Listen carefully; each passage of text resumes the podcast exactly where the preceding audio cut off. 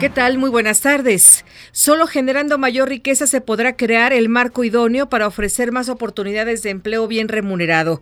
Así lo declaró el presidente Enrique Peña al encabezar en Los Pinos la ceremonia por el Día del Trabajo. Ante empresarios y dirigentes de diversas organizaciones sindicales, reconoció que México inició este año con retos muy distintos a otros bajo la nueva administración de Donald Trump. A ello se sumó el marcado aumento en el tipo de cambio y el precio internacional de los combustibles. El presidente Enrique Peña aseguró que el sector laboral va, sin embargo, en franco avance. Reporta que en lo que va de su gobierno se han creado 2.700.000 empleos. Nunca antes en la historia de México se habían creado tantos empleos como los que hasta ahora se han generado en este gobierno.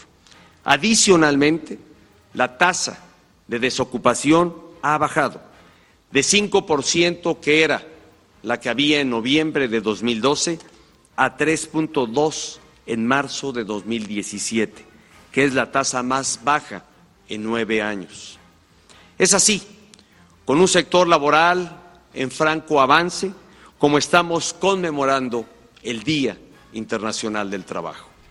El presidente Peña Nieto convocó a hacer del empleo el mejor indicador del crecimiento de México y de la estabilidad de las familias mexicanas. Le saluda Nora García.